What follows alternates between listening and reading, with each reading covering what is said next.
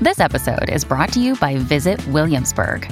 In Williamsburg, Virginia, there's never too much of a good thing. Whether you're a foodie, a golfer, a history buff, a shopaholic, an outdoor enthusiast, or a thrill seeker, you'll find what you came for here and more. So ask yourself, what is it you want? Discover Williamsburg and plan your trip at visitwilliamsburg.com.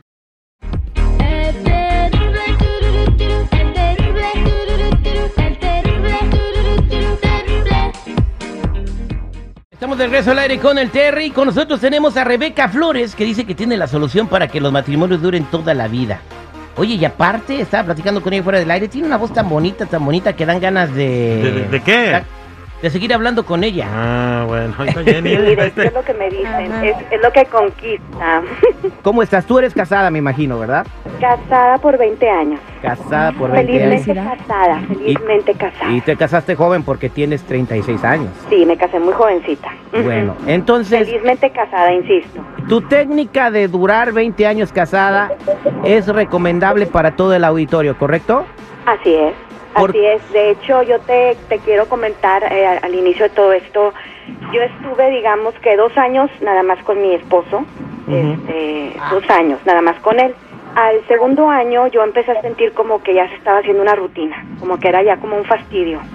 Pero yo lo amo, ¿sí me explico? Entonces ya, este, pues con todo esto de los del internet y del chat, pues ya ves que se hace todo como, como que más fácil y conocí una persona que me agradó, me cayó bien y la primera ocasión que yo estuve con él fue increíblemente maravilloso. Yo digo que hay magia. Entonces ya lo conocí, nos caímos muy bien y bueno, estuvo conmigo, con él duré aproximadamente cinco años. Eh, yo recomiendo ampliamente este, que las mujeres experimenten tener una relación fuera de su casa, pero una relación sana, con una persona sana, con una persona mm, educada, prudente, que no las vaya a meter en un problema, ¿no? O- obviamente tienes que escoger. Tú estás recomendándole al auditorio, a las mujeres, bueno, y, la, y todo el mundo puede opinar. La, la salud del matrimonio de Rebeca se debe a que ella ha sido infiel constantemente. Y esto, la, si no hubiera sido infiel, ¿te hubiera divorciado? Es la pregunta. Definitivamente que al segundo año me hubiera divorciado, mis hijos estuvieran en un matrimonio separados, él por un lado, yo por el otro, y mis hijos sufriendo. Mis A ver. hijos este, seguramente estuvieran la mitad en Estados Unidos y la mitad en México. ¿Lo recomienda ser infiel? Amplia. Déjame te, déjame te aclaro una cosa. La infidelidad se puede convertir en una adicción, porque es tan placentero, tan placentero. Todos los inicios son maravillosos y la gente que me está escuchando me tiene que dar la razón. Tengo una pregunta para ti. ¿Tu marido te ha sido infiel? Me lo contestas regresando al aire con el terrible. Oye, he estado platicando con Rebeca que sugiere que para tener un matrimonio que dure toda la vida, eh, pues se necesita ser infiel. Y le hicimos una pregunta. Rebeca, ¿tu marido te ha sido infiel? No sé y te, eh, te digo que no me gustaría saberlo. Si, si así fue, mira, si así fue, yo lo aplaudo. Porque cuando ya lo has experimentado no puedes ir en contra de eso. Sabes que se necesita y digamos que lo apruebas. En silencio, a discreción, pero lo apruebas. Mira, yo tengo una amiga que tiene dos relaciones fuera de matrimonio. ¿sí? Y se te hace muy Eso bueno se eso. me hace un poco se me hace un poco más complicado porque me imagino que es como una persona como un como en un circo que andas aventando tres o cuatro pelotas en el aire llega un momento en que una pelota se te puede caer no pero Ojalá que nunca yo se me caiga a dos mí una. pelotitas dos pelotitas las puedes manejar bien Vámonos a las líneas telefónicas. Tenemos a José en Aurora eh, que quiere dar tu comentario. Adelante, José, te escucha Rebeca. Hola Rebeca, no oyes, pues, estás con un poquito mal de la mente, morra. estás casado No, no, estoy soltero, estoy soltero y es- no sí sí funciona mira cuando tú te cases y estés con una persona y desayunes y comas y cenes lo mismo durante dos o tres años eh, te dar cuenta que llega un momento en que resulta aburrido es como estar comiendo frijoles todos los días. Vámonos con Genaro que está manejando en el 55. ¿Cuál es tu comentario de lo que dice Rebeca, Genaro? yo no estoy de acuerdo con ella porque si uno se casa con una mujer es para siempre, para no compartirla con nadie. La verdad, ¿Estás a mí no me gusta compartir a mi esposa. Yo estoy casado y la verdad no, no me gustaría que me hiciera eso ni yo hacerle nada de eso. Porque yo soy Nunca, feliz nunca, con nunca ella. has tenido una, una relación fuera del matrimonio. Sí, pero tú estás mal. ¿Por qué quieres compartir más? Ah, ¿Qué no te dan lo-. ¿Qué no está suficiente con lo que te dan? Yo estoy casado con mi esposa y lo que me da ella es suficiente para mí. Ah, es que se llena con poquito. No, yo nunca le he hecho infiel. Yo tuve una pareja antes Ah. y, a mí me, y a mí me fue infiel y yo lo que hice mejor cada quien por su lado. Muy Y yo encontré a mi No, pareja que es perfectamente Genaro le para gusta mí. comer arroz y frijoles todos los días. Qué lindo. Ah, claro, yo puedo comer lo que yo quiera con mi esposa, porque es mi esposa para siempre. No me gusta compartirla con Sí. nadie. Si a ti te bien, gusta compartirte con otros, este, adelante. Yo he visto que mamá feliz, mamá satisfecha, eh, familia contenta. Sí, pero tú, ¿por qué haces eso? ¿Por qué te gusta? Oye, A ver, dime, ¿por qué te gusta eso a encanta, ti? Me encanta porque los hombres nunca van a pensar que su mujer les es infiel. Si tu esposa trae su celular bloqueado, pon No. atención, Genaro, Yo, ¿eh? yo tengo Pon acceso atención. a su celular, como yo, como ella con el mío. A Ella, Facebook ella no tiene su celular bloqueado porque yo tengo la clave de ella. Y ella Bueno, tiene yo mi te voy a decir una cosa. Conozco mujeres que hasta manejan dos celulares, Genaro. Igual Ok, tiene uno pero con mi esposa es, muy diferente con mi esposa. Mi esposa tiene solamente un celular.